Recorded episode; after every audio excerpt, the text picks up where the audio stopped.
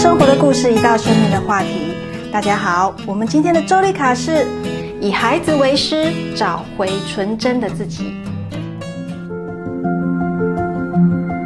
朋友们，大家小时候都很爱胡乱的哼唱吧？有的时候乱编歌词会被父母骂，会被同学打小报告，然后被老师罚一节课不能下课玩。还记得我们小时候很爱唱的一首儿歌，叫做《小毛驴》吗？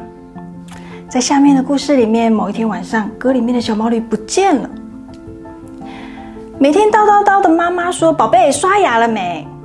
在自己世界里的宝贝回应说：“我想喝水。”妈妈说：“好啊。”牙刷好了吗？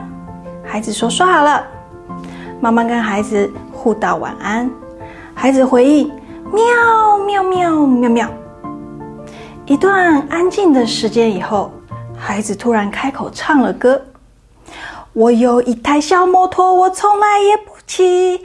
有一天，我心血来潮，提着去赶集。我手里提着小摩托，心里真开心。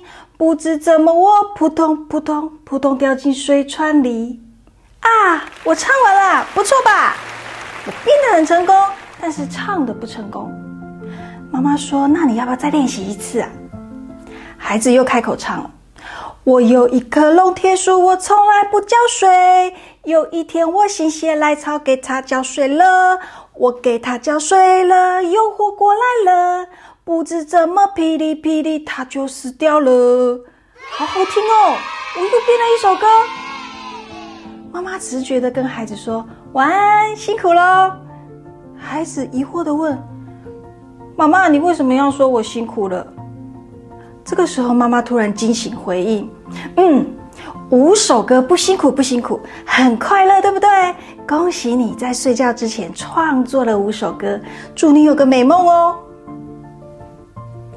朋友们，我们都忘了小时候爱乱唱歌的自己，可能你会拿着吉他坐在校园的草皮上，就这样疯狂的唱歌一个下午。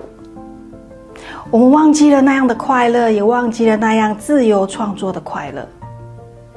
有时候，孩子也是我们的老师，细腻的跟孩子相处，孩子就会带您回到最原始、纯真的自己。